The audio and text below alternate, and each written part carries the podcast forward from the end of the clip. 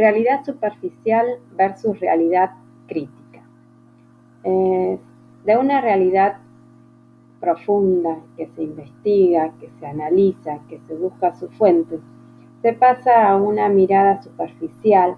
a, a una mirada simple del acá y ahora, de un conocimiento basado en estudios, teorías, investigaciones, a un mundo que pierde el interés por lo teórico, por sus ideologías, un mundo que le importa el envase y no el contenido, un mundo del consumo, de lo inmediato, instantáneo, de un mundo con incertidumbre, globalizado, etc.